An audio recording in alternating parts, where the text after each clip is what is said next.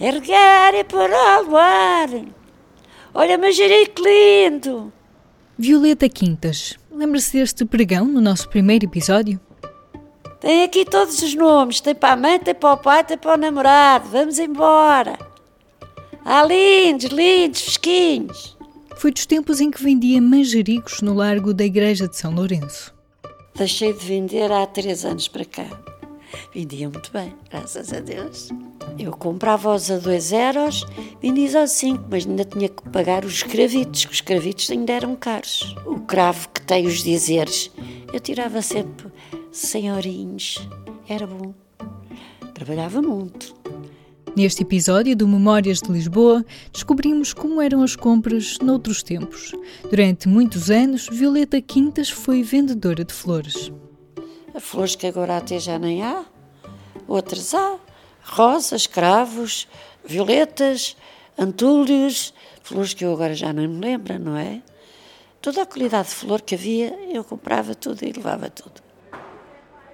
Quando ainda era o mercado abastecedor de Lisboa, era o mercado da Ribeira que Violeta Quintas ia buscar flores para vender. Primeiro era lá embaixo na Ribeira, mas depois, quando acabou a Ribeira, ia lá acima. Sim, a Ribeira acabou de flores. Agora alguém vende lá algumas, mas vão buscá-las ao outro lado. Hoje em dia é preciso ir a Loures, mas noutros tempos, quando tinha um restaurante, Manuel Joaquim também gostava de ir ao mercado da Ribeira. Antigamente um gajo chegava ali, tinha peixe todo lado. Chegava lá as barinas, um gajo começava lá a entrar e dizia, oh amor, anda cá, tenho aqui peixinho esquinho. É assim, é pá, vai-te catar. Então aquilo era giro. Era peixe, era carros, era. Eu praticamente levava tudo dali. Eu levava. Andemos um pouco atrás no tempo. Carlos Rodrigues ainda se lembra de ir ao mercado da Ribeira com a avó. Quando não tinha, não tinha escola, ao sábado, então lá íamos os dois para o mercado da Ribeira. Umas bancas, cheias, mas assim, ao natural, não é cá frigoríficos, cheias de peixe, e todo ao comprimento no mercado. Fantástico. Há um talho que a gente íamos lá sempre, que era do seu Carvalho, era mesmo o primeiro talho à entrada. De uma das entradas, claro. Gostava imenso. Está a faltar aqui alguma coisa. Lá está outra vez. Que a minha querida avózinha sabia que tinha um neto muito guloso. Por isso, ao sábado tinha de comer um bolinho. Havia lá uma, já numa pastelaria. Ah, vamos ali. Eu comia, mas ela também comia. Não era pastel nada. Não era, era bolo de arroz. Nessa altura gostava de bolo de arroz. Aliás, ainda gosto, claro que as doces gosto. Doces Memórias tem também Virgilina e Cecília de Campo de. Neste bairro ouvimos dizer que o mercado também mudou. Vinham daqui destes arredores, todos vinham com, com uns cestos à cabeça, os outros com um burrito, coisa, e vinham vender aquilo que podiam comprar também para depois vender um bocadinho mais caro para também poderem ganhar. Era assim.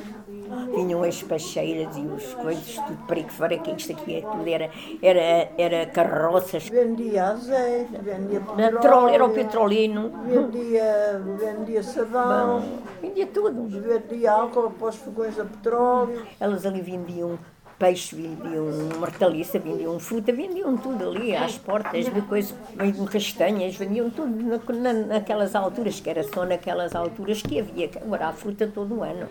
Mas aquela era mesmo pura, pura, aquela frutinha era mesmo pura, que era mesmo que a gente sabia, era do saloio, era lá destes arredores aqui. Manuel Claudino, hoje com 87 anos, conheceu a cidade inteira. Ah, conheci Lisboa toda toda. Eu lembro de muita coisa de Lisboa. Uma senhora que andava ali na rua Postos Negros com um tacho grande na cabeça a vender a sopa, que era fava rica. Fava rica, era assim que ela provava.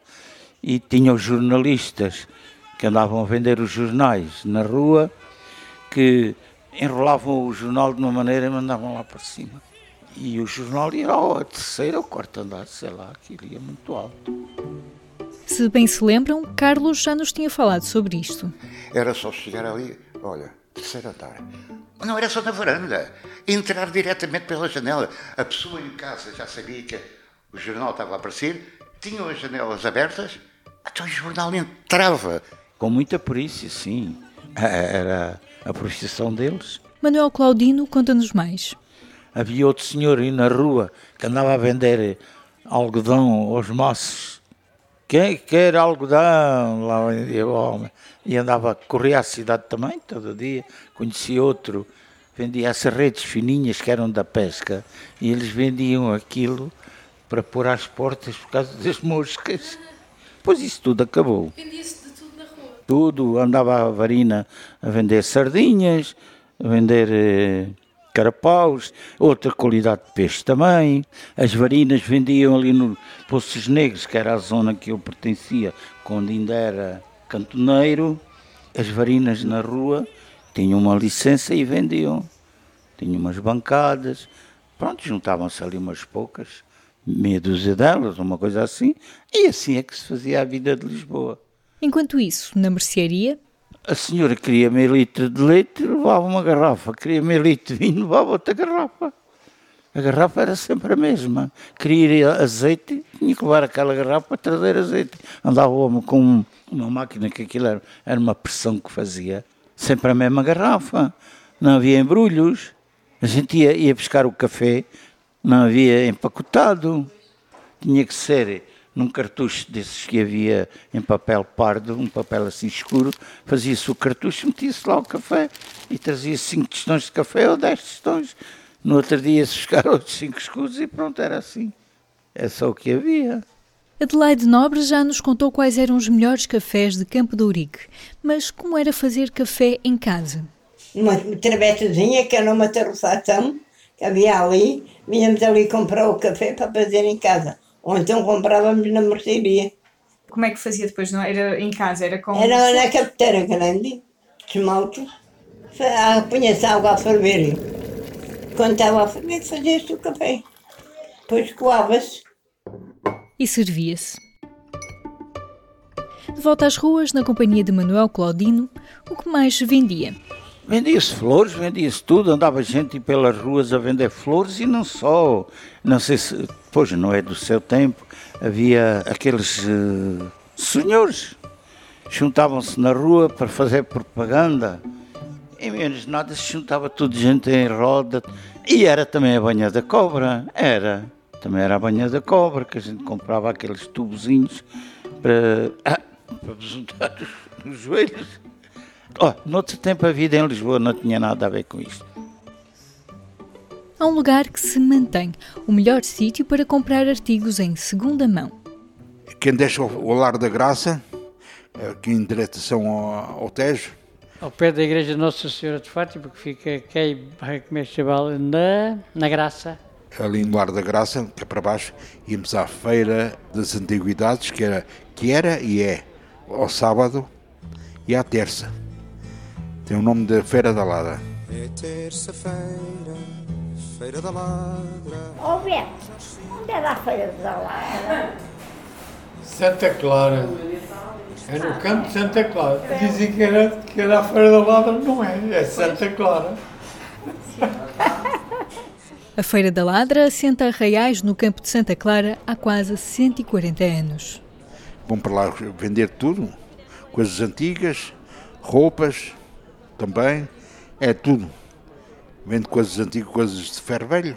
A gente ia para a Feira da Ladra, a gente a buscar coisas, a comprar coisas para as meninas.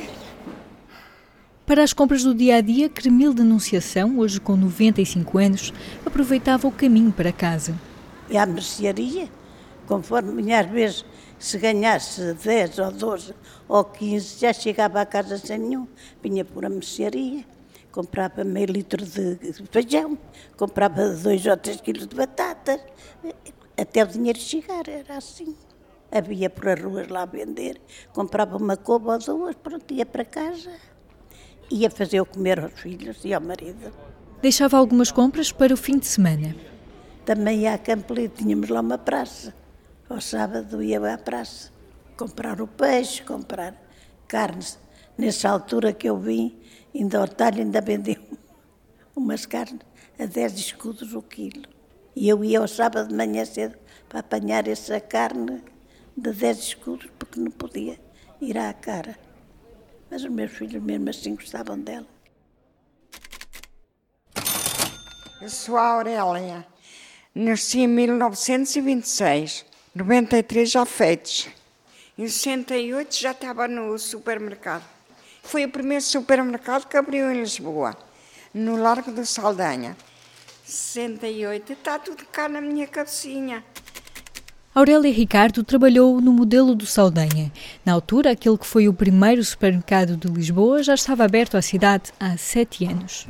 Depois começaram a abrir o, muitos, agora são muitos já, mas o, o nome do modelo acabou. Trabalhava todos os dias e às 8 horas tinha que lá estar. Ai, só folgava um dia por semana, porque eu era da cozinha, arranjava os frangos para pôr a assarem e ajudava a cozinheira, a tudo, para o comerzinho estar pronto, porque aquilo era fazer e vender ali, ao balcão. A gente trabalhava ao domingo, o supermercado estava aberto ao domingo. E a gente tinha que ir assar frangos, pôr frangos a assar no espeto e fazer a comidinha à mesma como se fazia durante a semana. Fazia na minha folga, ficava no meu quartinho, tive sempre quarto, ficava no meu quartinho, fazia as minhas coisas, fazia a minha limpeza e por aí descansava também um bocadinho, porque eu até ao domingo trabalhava o merecido descanso da trabalhadora. Neste episódio do podcast Memórias de Lisboa, ouvimos Adelaide Nobre, Aurélia Ricardo, Carlos Rodrigues, Francisco Manchinha, José Rodrigues, Manuel Claudino, Manuel Joaquim, Rosete e Alberto Capelo e Violeta Quintas. Agradecemos o apoio à produção dos Centros Sociais de São Boaventura, Santo Condestável, São Cristóvão e São Lourenço e dos bairros de Padre Cruz e da Flamenga. Memórias de Lisboa é um podcast do público produzido por Aline Flor e Magda Cruz. Este programa tem o apoio da Santa Casa da Misericórdia de Lisboa.